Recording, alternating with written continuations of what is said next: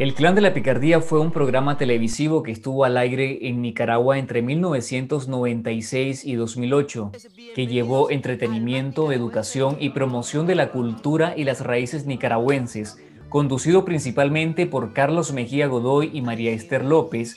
El Clan de la Picardía se convirtió en un referente de la promoción de nuestra idiosincrasia popular con el mayor rating de audiencia nacional y merecedor de premios y reconocimientos en la región. Y para recordar el legado del Clan de la Picardía conversamos con el cantautor, presentador y fundador de este programa, Carlos Mejía Godoy, y también con María Esther López, directora, productora y guionista de El Clan de la Picardía. Gracias, Carlos Mejía, María Esther, por acompañarnos en esta entrevista. Es un gusto conversar con ustedes. Gracias, Elmer, por, por invitarnos a esta agradable charla además nos permite reunirnos, amigos, nuevamente y hablar de algo que, que, para nosotros fue una etapa maravillosa, como fue la producción, la realización del Clan de la Picardía, el programa que hoy por hoy sigue siendo el programa más importante desde el punto de vista cultural en la televisión nicaragüense. Son pocos los programas televisivos nacionales que sean tan memorables y que hayan trascendido tanto como lo fue el Clan de la Picardía, un programa propulsor de la cultura y de la idiosincrasia nicaragüense. Carlos Mejía, ¿cómo nace la idea de producir un programa de este tipo? ¿Cómo nace la idea de producir el Clan de la Picardía? A lo largo de mi vida, desde que empecé a trabajar en la radio, siempre tuve una especie de prurito de picazón anímica por integrar a lo que se llama la, el rescate de, la, de lo popular nicaragüense.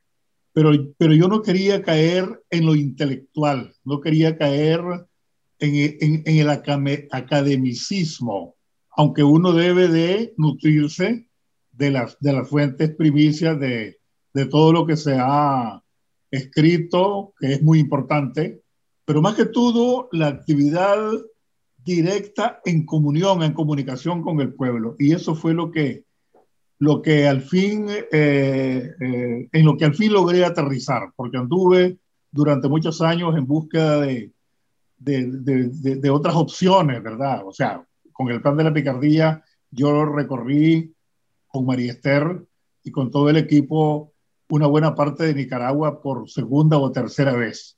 Pero fue cuando realmente sentí, y María Esther te lo va a decir con su testimonio, que llegamos a la gente, porque no se trataba de la cultura, entre comillas, la cultura, esa, esa cosa se ve que se ve tan, tan solemne, ¿verdad? Tan formal, sino el quehacer de nosotros. Llegamos a un pueblo y, y, nada, pepenamos, como se dice, todo lo que es la, la, la vivencia a través específicamente del buen humor, de la picardía, de esa cosa que le nace a la gente sin ningún esfuerzo, porque es el, el pan nuestro de cada día.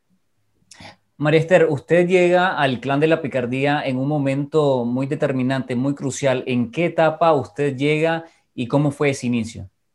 Ya, eso es un poco divertido porque es que yo estaba cerca de mi casa rodando un spot para los bomberos. Y entonces Carlos vino a buscar a, a quien en ese momento era mi pareja como productor, no me buscaba a mí, ¿verdad? Y entonces yo estaba ahí, pero sucede que quien hacía cultura, quien siempre estaba metido en eso era yo. Entonces me dice, ve, ah, va a venir Carlos Mejía, vos no te interesa, o sea, es que realmente a mí eso de la cultura, mira. Bueno, le dije yo, yo me quedo, pues, entonces toda llena de humo, cuando vino Carlos, me acuerdo que le dije, ay, qué vergüenza, no te puedo saludar de cerca, ando puro humo, estaba grabando un spot. Y entonces eh, empezó, empezó la plática y lo primero que nos dice Carlos es, estamos debiendo 300 mil Córdoba en Canal 2 a un año de vida del clan y pues apenas marcando cuatro puntos de rating, nos quieren cerrar el programa. ¡Hala! ¿Ustedes han visto el programa? Sí, le digo, yo sí lo he visto, porque pues yo, a mí me encanta la cultura desde siempre, la cultura popular. Y entonces le dije, mira, pues hagamos un, un diagnóstico de programa, tráeme dos programas grabados, quiero analizarlos, quiero ver dónde están los, los verdaderos puntos de producción. Y ya le hice un análisis de producción, me acuerdo, Carlos. Me reuní con él en Canal 2, ¿te acuerdas, Carlos? Que llegué a Canal 2 y ya le llevé mi análisis, mi diagnóstico de producción y hablamos. Y le dije, mira, y te lo dejo, pues, porque en realidad él había venido buscando a otra persona. Yo muy respetuosa le dije, mira, Carlos, y no va a venir, pues, no tiene mucho interés, pero te lo dejo, tal vez te sirve, hombre, hay unas sugerencias y no sé cuánto. Pues, María Esther, ¿y por qué no trabajamos juntos? Hagamos la prueba dos meses, esos dos meses fueron muchos años. y entonces, una de las primeras, de las primeras sugerencias que le hice a Carlos, y cómo le agradezco en el alma a Carlos, que fue tan humilde y, y, tan sensible y, y, tan honesto con el trabajo, que le digo, pero mira, Carlos, si yo me quedo trabajando, ya me conoce, Carlos, cómo soy de exigente en el trabajo. Uy, uy, vamos la, madre sí, la madre superiora. La madre superiora. Vamos a hacer caso de los lineamientos de producción y lo primero es que vas a dejarte estar cantando siempre en el estudio o nos vamos a ir más a los pueblos como, como ya has hecho algunas cositas, porque a Carlos había hecho algunos trabajitos en los pueblos.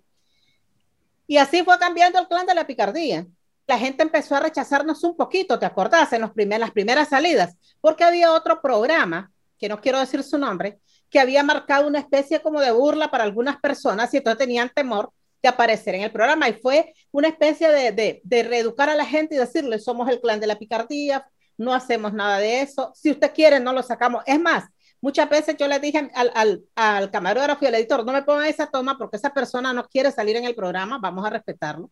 Y a lo mejor era una toma linda que con el sol bien puesto, que con la gallina, que con el perro, que con el chancho, que con el perico, no sé, pues, toda una estampa de pueblo y la perdíamos por respeto a lo que la gente quería. Fuimos un programa que marcó la pauta precisamente, uno, por creer de corazón y sin, sin mayores intereses en la cultura popular nicaragüense, como una de las expresiones más importantes de los pueblos, pero además de eso, porque les enseñamos a respetar, les enseñamos a hacer las cosas eh, de la manera más correcta. Por ejemplo, uno de, de, los aspectos que mi camarógrafo de siempre, Daniel Silva La Pantera, recuerda, dice que yo lo tenía sentenciado, porque dice, cuidadito, me haces una toma indecente de una mujer, yo quiero a la mujer inteligente, eh, proveedora de su hogar, la quiero, esa mujer de todos los días que se pequea, no quiero nada de imagen de otro tipo. Entonces, al final, toda esa mezcolanza que fuimos logrando, Carlos y yo y todo el equipo de trabajo, en cuanto a tratar todo con fineza, con delicadeza, con pureza, eh, hizo que la gente entendiera que el clan de la picardía era una propuesta diferente. Y, y eso también nos sumó, por supuesto, todas esas aglomeraciones maravillosas que la primera fue en Ciudad ¿te acordás, Carlos? Ah, a mí no se me olvida, pero antes que entremos en eso, eh, yo quiero, eh, para que él me eh, sepa que el clan empezó, empezó en el estudio, ¿verdad? Con, con, rápidas salidas, como bien decís, y yo me inventé un disparate que se llamaba el, el, el balcón de la nostalgia. Y entonces recuerdo, recuerdo que, que Octavio Sacasa, con los ojos pelados, me dice, ¿y para qué querés ese armatoste? Y le digo, bueno, vos sabés que nosotros los, poetas y los soñadores somos arriba del palo. Yo me voy a encaramar y desde ahí voy a irme a, lo, a, lo, a los pueblos durante un par de minutos como una forma de, de subirnos a la, a la, como decimos, a la lomita de los recuerdos, ¿verdad? A la lomita de las añoranzas. Y, y de, de, ahí, pues, fuimos desechando el, el famoso balcón que se, que, se quedó, que se quedó en, en retazos de madera para hacer otras escenografías y ya no fuimos a los pueblos, ¿verdad? Pero empezamos en el estudio con los concursos y todo eso, con la, con la participación de los, de los, de los presentes. Anécdotas como para escribir un libro, Elmer, porque están teñidas no solamente con, con nuestra actividad, sino con ese borbollón de vivencias.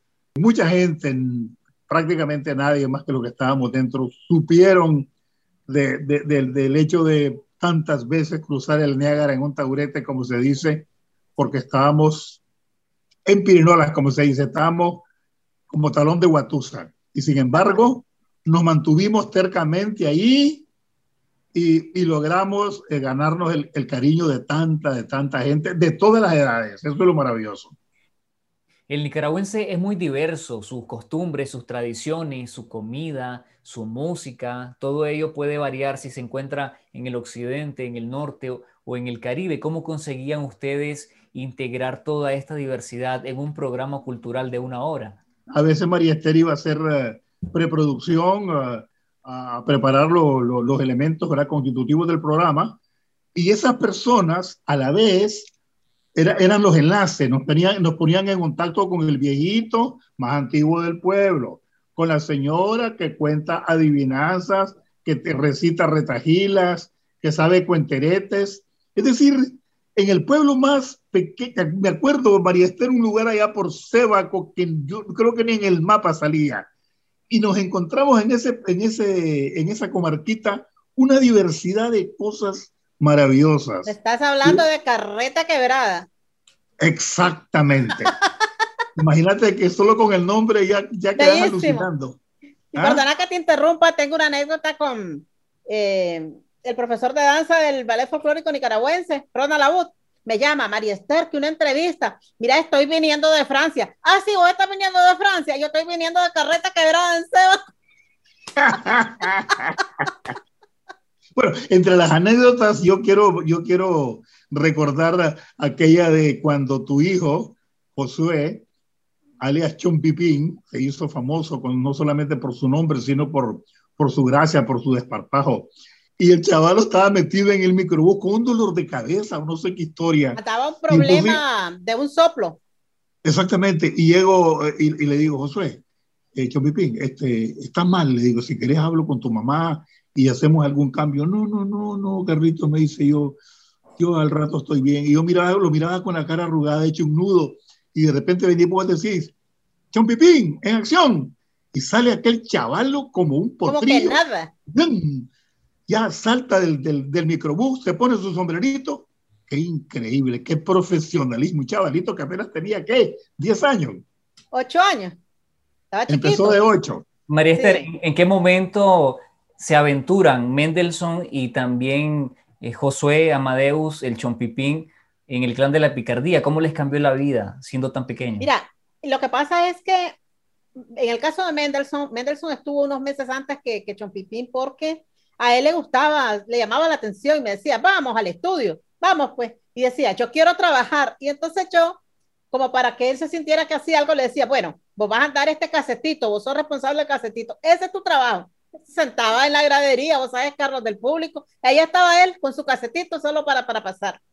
Y entonces, eh, un día nos falta Ida Gutiérrez, mi queridísima amiga del alma, que, que hizo un gran trabajo en el clan de la picardía, porque ella tenía un trabajo en la presidencia, ya se le complicaban los horarios.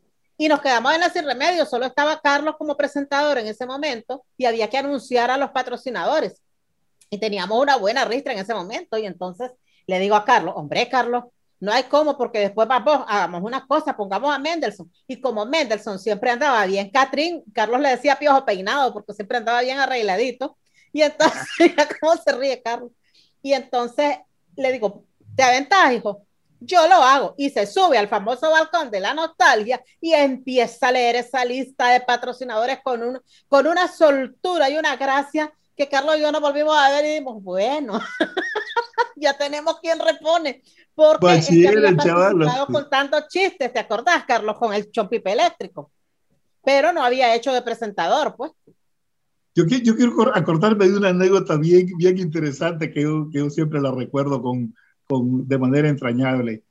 Eh, sucede que llega una chavala muy bonita ella, muy presentable, delgada, alta, anduvo con nosotros, yo creo que nunca, creo que nunca salió en cámara, o tal vez un par de veces, pero anduvo con nosotros varios meses. Este es un programa de nicaraguanidad. Y vos me preguntarás, ¿qué cosa es eso? Bueno, pues hablemos de chichile, hablemos de, de, las matracas de, de, los maromeros, hablemos de la artesanía, hablemos de, las fiestas populares, las expresiones de los diablitos, el huehuense, etc.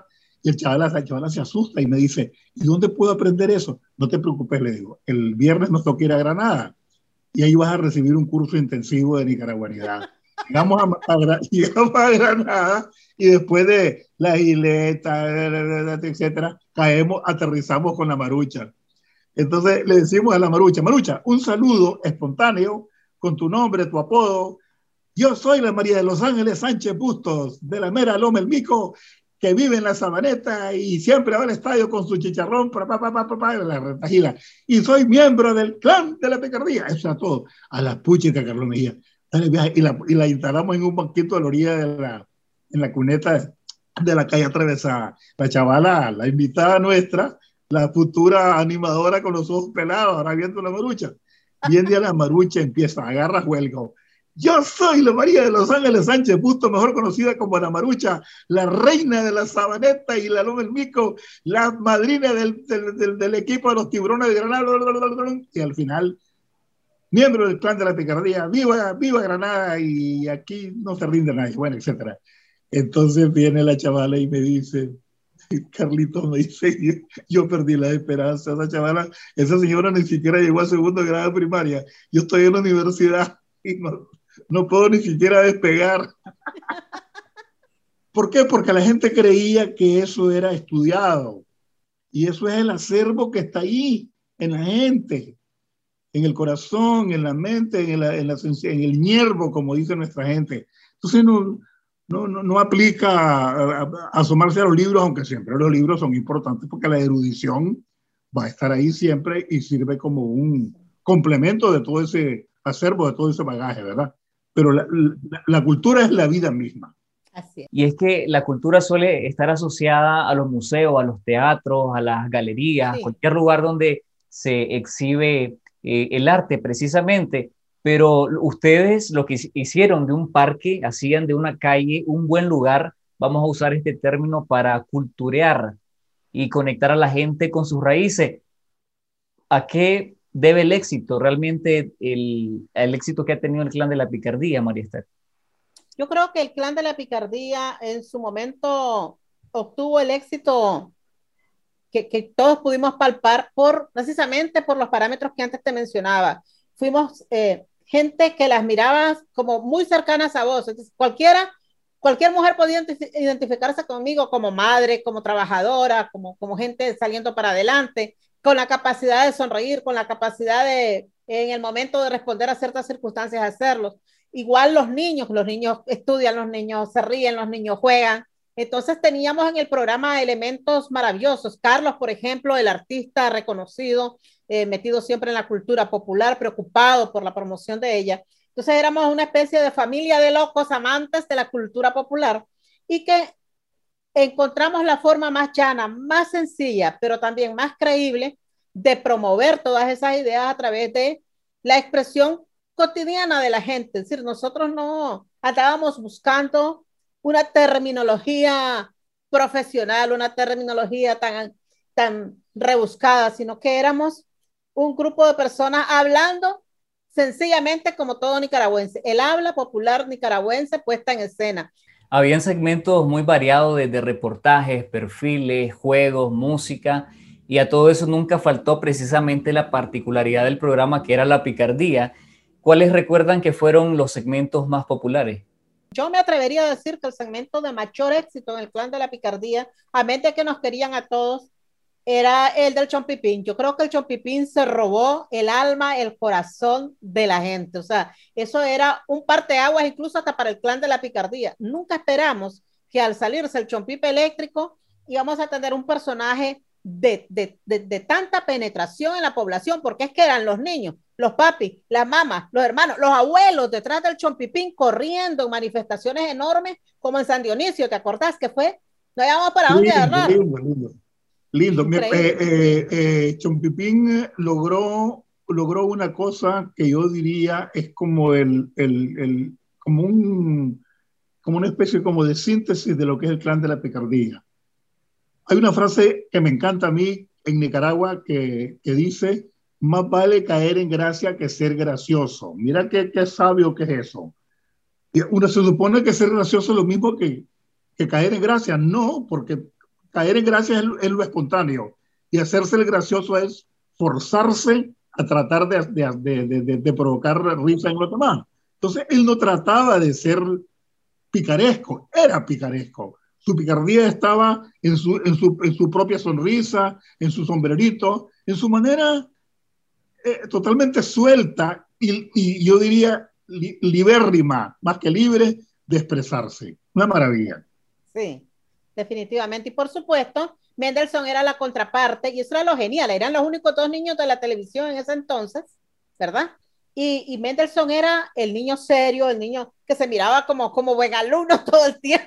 ¿Vos sabes? Con, ¿Y de ahí por qué? circun- circunspecto, pero sin, sin verse solemne, sin verse Exacto. este, caricaturizado, sino Sí, porque tenía su picardía.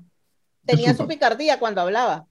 Después del Chompipín, creo que el segmento de mayor penetración era, por supuesto, El Corazón del Pueblo, que era el reportaje que nosotros hacíamos, ¿verdad? Que lo llamamos de diferentes maneras.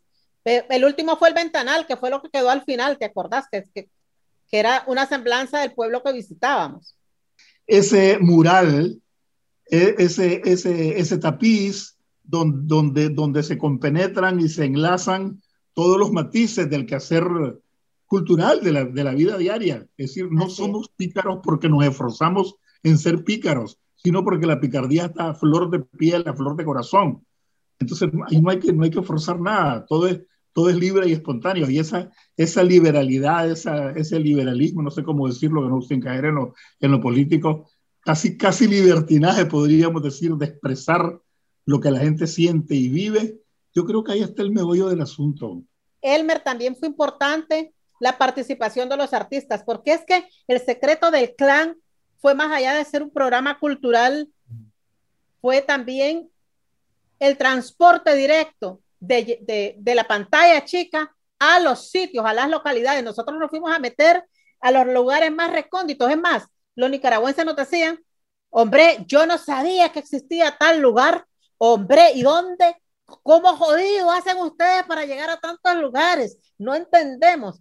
Y esa maravillosa forma de, de poder nosotros comunicarnos con la gente, porque es que llegábamos y eran puertas abiertas.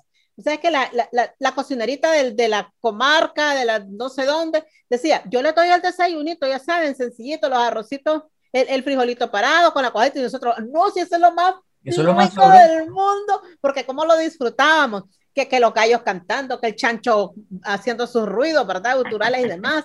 Era, para nosotros era una escuela maravillosa, un panorama pintado por las manos de Dios, porque solo Él puede hacer eso. Una anécdota linda, María Esther, aquella vez que estamos en Ciudad Darío y estamos en un, en, eh, en un lugar donde vamos a tomar café y de repente oímos una gran bulla en la esquina y le preguntamos a la señora, ¿qué pasó? ¿Le viene algún político? No dice, nos dice a nosotros, es que viene el clan de la picardía, ¿no se han dado cuenta ustedes? la bulla. La primera era... manifestación popular mm. numerosísima que tuvimos nosotros, no lo podíamos creer, fue maravilloso. Y te acordás que ahí fue donde empezó su vocación de comunicadora Berta Valle. Exacto. Ella participó en la, en la, en la Ella recuerda de... que nació en el clan de la picardía en comunicación. Exactamente, sí. y por nuestra forma sencilla de llegar al pueblo y de reconocernos parte de ese pueblo, nos sorprendíamos eh, enormemente de, de, de, de, la respuesta que la gente nos daba a nuestra convocatoria. Nosotros vivimos situaciones que yo creo que ningún programa ha vivido ni va a vivir.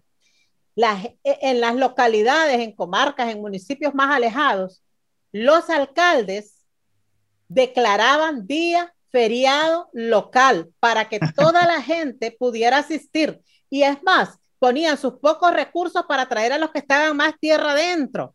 Entonces, era, era, es que era una cosa que yo todavía, y, y es a la fecha, y no he podido digerir bien porque tanto amor, tanta colaboración, tanta identidad, tanta complicidad con Nicaragua, eso creo que es un sello que el clan de la picardía lo hizo suyo todo el tiempo y va a quedar ahí para él. Y sobre eso le iba a preguntar, María Esther, usted además de presentar el programa, estaba detrás de bambalinas, viendo cada detalle logístico, cómo era producir esos programas cuando visitaban el interior del país y grababan junto a centenares de, de ciudadanos, de nicaragüenses que llegaban a verlos. Era maravilloso porque nosotros no utilizábamos tarima, y desde el punto de vista de producción, mantener al público totalmente al nivel tuyo, no solo es un riesgo, sino muy difícil de controlar.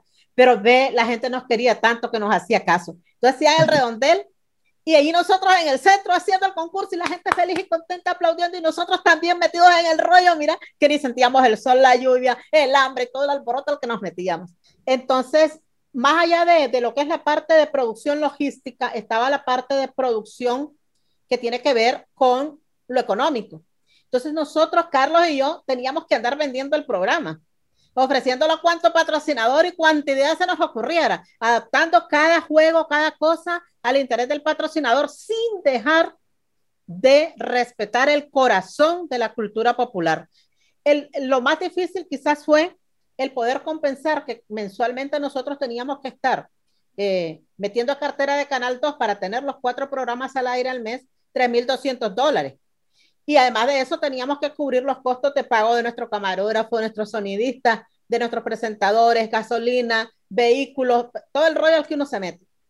Entonces fue un reto muy difícil, pero nos llenó de mucha satisfacción y al final creo que el cariño de la gente y el cariño que nosotros les dimos a ellos es lo más hermoso que se pudo poner en esa, en esa jicarita de barro y que, y que la mantenemos en nuestro corazón ahí metidita, ¿verdad, Carlos? Ahora, ¿por qué llegó a su fin el clan de la picardía? La pregunta del millón. Mira, uno porque los patrocinadores, desgraciadamente existe el concepto que para tener eh, éxito eh, en, la, en, la, publicidad de sus, de sus productos, necesitan ciertos parámetros, ciertos comportamientos en los programas. Entonces, es más fácil patrocinar, por ejemplo, un programa en el que vas a poner a cuatro muchachas bailando con faldita corta, porque es así, que hablar de un programa que además ya tenía trayectoria, que tenía una marca registrada del clan de la picardía. Y entonces era muy difícil mantener el costo del canal, que eran 3.200 dólares mensuales, más los costos propios operativos del programa. Y por otro lado, el hecho de que ya nosotros veníamos con casi 13 años, con, con un ritmo de no parar, porque además yo hacía otras actividades también, Carlos estaba en otras producciones, entonces eh, ya también veníamos un poquito minados por, por, por, tanto trabajo, porque realmente a mí me tocaba que hacer el guion, que hacer la producción, andar vendiendo con Carlos. Lo que era la parte de presentación era la parte más divertida porque estábamos en el pueblo y lo disfrutábamos a montón, pero todo lo que antecedía eso. La gente nunca se imaginó el, el esfuerzo físico, además del esfuerzo mental, digamos, y, la, y la, la preocupación por otras áreas. Yo terminaba mi concierto en la Casa de los Mejía, dos y media, una, y salíamos para, el, para los pueblos de ahí de la, de, la Casa de los Mejía. Íbamos a, amanecer allá en el lugar más recóndito y, y, la gente no sabía. Otra cosa, María Esther, es que la gente nunca se imaginó, que, aunque lo decíamos nosotros, que, que esto todo lo hacíamos con una cámara. El verdadero corazón, el verdadero sentido de cada programa era la localidad visitábamos y su gente, lo que hacían, lo que decían, cómo lo hacían, cómo lo vivían, cómo lo sentían, cómo lo reflejaban. Al final era para nosotros la esencia del programa. Y creo que, eso lo entendió muy bien Nicaragua, lo acogió con todo el corazón, con toda la sinceridad que se la dimos. Y por eso hoy en día, incluso la gente sigue diciendo, ¿cuándo vuelve el clan de la picardía? Y, y, y todo ese torrente, todo ese, todo ese chorro de, de espontaneidad fue lo que generó precisamente el éxito que conseguimos. Estamos conmemorando el bicentenario de la independencia de Centroamérica. ¿Cuáles son sus reflexiones sobre nuestra identidad, nuestra cultura y sobre nuestra libertad a 200 años de la independencia de Nicaragua? El bicentenario, si bien es cierto, la firma del acta de independencia tiene su trascendencia, su importancia, tuvo su momento, una firma no basta para poner en práctica todo lo que eso representa. O sea, las firmas fueron en su momento pues lo que tocaba, pero cada día hay una responsabilidad inherente de hacer las cosas bien, de forjar los destinos de cada país, de esta sociedad nicaragüense, por ejemplo. Y, y en cuanto a, a, la parte cultural que mencionaba Selmer, yo creo que es un trabajo de todos los días. Desgraciadamente, a esta altura nosotros estamos invadidos de, de mucha transculturización. Hemos sido querramos o no, perdiendo gran parte de ese sello particular, por ejemplo, en Nicaragua, que tenemos con nuestra cultura popular. Pero aceptando las responsabilidades que todos tenemos, creo que el bicentenario debe ser motivo de reflexión para todos, encontrar un camino en el que podamos realmente tener un rumbo que nos permita crecer más, que nos permita seguir siendo nosotros mismos y, que, y en el que podamos todos sonreír, sin, sin, tener tantas preocupaciones, más de las que ya no se pueden evitar. Pues. Cuando hablamos de la independencia, vamos más allá de la ritualidad, de la formalidad de la historia escrita. Y yo prefiero pensar en que seguimos luchando por nuestra verdadera independencia y que la verdadera independencia de los pueblos es cuando se adquiere la paz, cuando se adquiere la democracia, cuando se adquiere el respeto por los derechos humanos. Es decir, es una asignatura pendiente esa independencia, aparte de las grandes celebraciones, de los grandes rituales, lo más importante es la esencia de esos sueños que, coinciden con los sueños de nuestros próceres, de aquellos pro hombres y pro mujeres que lucharon por estos ideales.